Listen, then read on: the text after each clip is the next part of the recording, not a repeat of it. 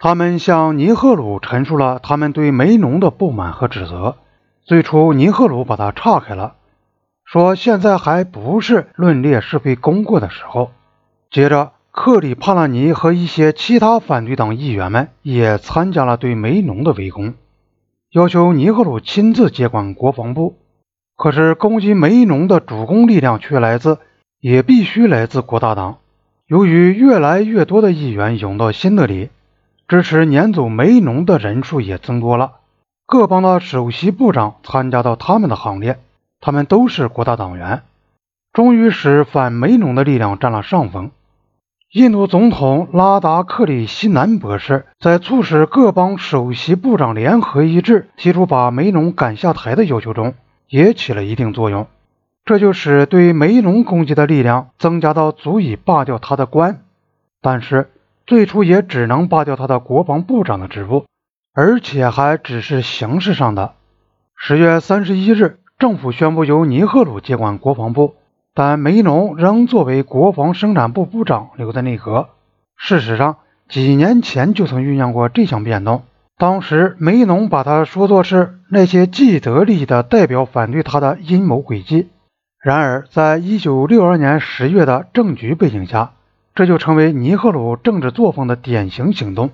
尼赫鲁在必须罢免梅农的国防部长这个原则问题上做了让步，然而他仍把梅农留在内阁。一同愚弄梅农的也是尼赫鲁的批评者，因此尼赫鲁就失去了政治上的喘息时间。而当时他如果完全同意解除梅农职务的要求，就本来可以取得这种喘息时间的。人们怀疑。尼赫鲁的让步只不过是等于把梅农的官衔改换一下而已。第二天，有人引证梅农说过的话，什么都没有变动。这种怀疑从而得到证实。政治记者们报道说，事实上，国防部的工作程序也没有任何改变。为了消除这种疑虑，政府就发布一项正式通知，说明国防部的大部分工作都由尼赫鲁本人负责。而梅农差不多只管一些军械方面的事务，但既然宣布梅农还将负责总理可能随时委派他任何其他事务，因此人们就怀疑实际上还是梅农在管国防部。十一月七日，尼赫鲁面对国大党议会党团抛出了最后一张牌来保梅农。他表示，对梅农的指责其实应该是对整个政府的指责。如果一定要什么人辞职的话，也许只好由他自己提出辞呈。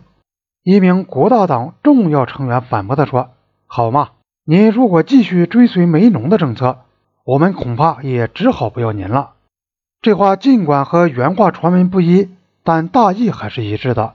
于是第二天，政府就宣布梅农辞去内阁的职务。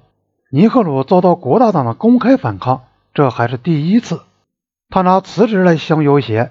看起来像是最后的威慑手段，拆穿了不过是虚张声势而已。尼赫鲁为了保全自己，就必须以梅农的下台作为牺牲品。钻营国防部长位置的人大有人在，特别是奥里萨邦的首席部长比奇帕德奈克。这个人进入国内政治舞台是为了出人头地。对他来说，如果把国防部长位置搞到手，就可以飞黄腾达。然而，尼赫鲁虽然对帕特奈克有好感，却还不想让他进入内阁，而是分配他去完成一项秘密使命。后来才弄清楚，这项使命就是网罗一批西藏的，尤其是康巴族的难民，组织游击队。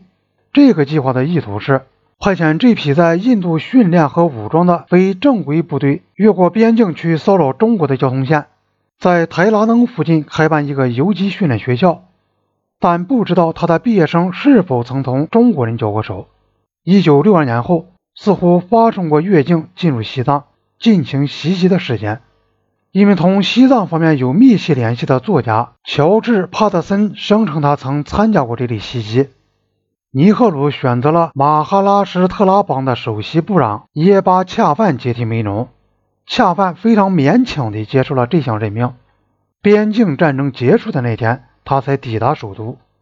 印度在边境战争中的失败，使新德里的政治力量对比产生了深刻的变化。梅农被撵下台，以及他被撵下台的方式，就是这种变化的第一个表现。在这以前，尼赫鲁在道义上的权威几乎是绝对的，这时候很快的跌落。国大党议会党团开始显露头角，在其背后，各邦的首席部长在中央的政治斗争中第一次起了决定性的作用。